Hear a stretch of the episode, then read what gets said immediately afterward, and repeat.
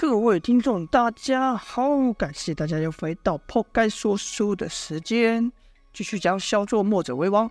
前面呢提到了，楚王把这烫手山芋金龙鳞交给齐王，齐王再在卢门妻子的建议下，把这金龙鳞转给九黎，想那个借宝杀人呐、这才引着一路追寻金龙离的神秘少女和秦鹿等人来到九黎啊！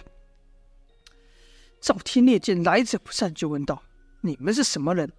少女并不回话，只是说道：“交出金龙鳞。”赵天烈看蒋满红也在少女的身旁，而且一副昏迷不醒的样子，心想。江兄肯定被他们所伤，这些人能打败江满红，并将这个生擒活抓，武功不低呀、我可不能大意。然后就看赵天烈把金龙鳞拿了出来，这金龙鳞散发的金光万丈，金光瞬间把黑夜照成了如白昼一般。而且更奇怪的是，这金龙鳞居然在动，光芒是一放一放，一收一放的。赵天烈说道：“哼，这玩意我也不稀罕，让你拿去也没什么。”但就这样闯入我的地盘，也太不把我赵天烈放在眼里了吧？赵天烈其实也不稀罕这金龙鳞呐，他也知道齐王送来这东西肯定不安好意，但这神秘少年的口气和命令没什么两样，赵天烈哪能低头照做呢？这时就看三大护法神秘少女中三大护法之一的秦鹿。站往前站了一步，说道：“把金龙鳞交出来。”众人就看着秦鹿，生的异常高瘦，长手长脚的，而且这脸呐、啊，长得是说有多丑就有多丑，和男的没什么两样。看对方的老大没出手，派了个派了个身边的人出战，那费氏心想：那我也不能让。债主出手，便往前站了一步，说道：“想害我们债主出手，哼，得先过我这一关呐、啊。”秦鹿缓缓点了点头，取出了一把刀。这把刀可比寻常的刀长了一倍有余啊，远看和一把长枪没什么两样。费时也不多说话，举斧就朝秦鹿劈去，就听“锵”的一声响，而后。看到费氏被震出了好几丈来，而对手秦鹿好像只是随手一挥一样，这一下可把九黎众人都惊呆了。费氏的武功之强，九黎之人都知道，可说是仅次于寨主赵天烈。而费氏与除了败在赵天烈手下之外，从来没有败过。但这次对手只是这样这样随手一挥，就把费氏给震退。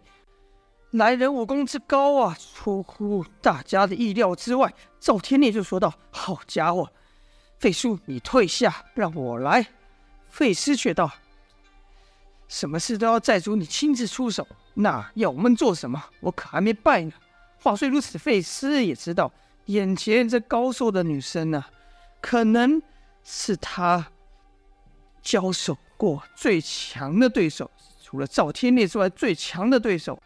秦鹿刀震退了费氏，好像理所当然一样。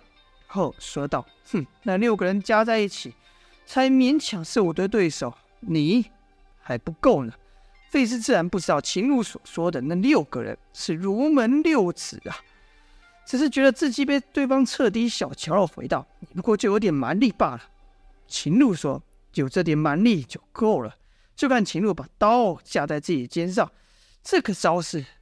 这算招式吗？好像就这么随意的架着，如此轻敌的这个态度，只怕登时就要发火。但费斯不会，费斯一向个性沉稳，而且他知道眼前这人确实厉害。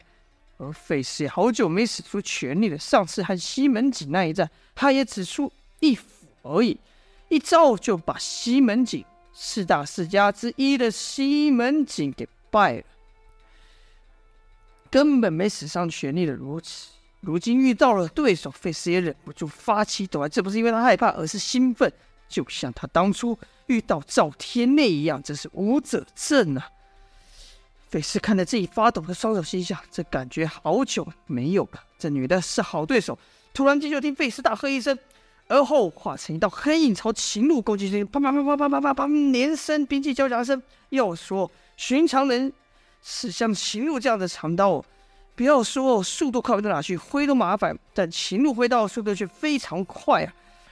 费斯的斧子可比西门锦一次电剑都还要快，但现在却只和秦鹿打个不相上下。秦鹿的刀子好像随意挥舞挥舞一样。费斯的斧子从哪来，他的刀就往哪移，好像是纯粹凭着反应出手。费斯每一斧却都被秦鹿给打了回来。刀斧相交数十下后，秦鹿说了一声：“烦人呐、！”手上加劲，砰的一下，费斯又被震退了去。赵天烈担心费斯说道：“费费叔，你……”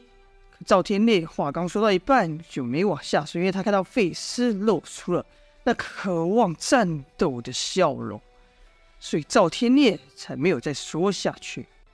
费斯喃喃道：“哼，好啊，好久没能让我使出这一招了。”费斯所说的这次他自创的削骨刀法，接连被秦鹿打退两次，费斯斗志反而更盛，就看他又朝秦鹿攻去，眼看就要和之前一样刀斧相交之际。费斯把刀面一翻，跟着就朝秦六的刀面下削了过来，速度极快呀！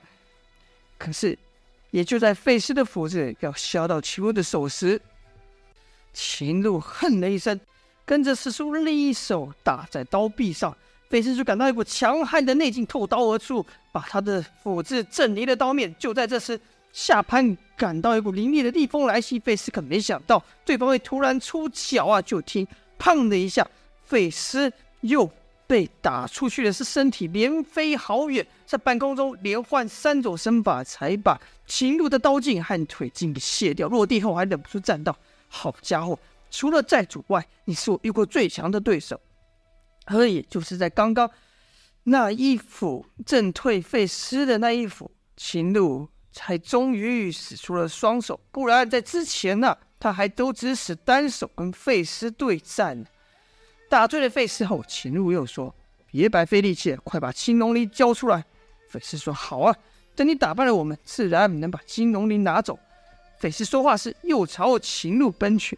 秦鹿说道：“一而再，再而三，真是烦人的家伙。”但秦鹿话这样说，脸上却露出了喜悦的表情。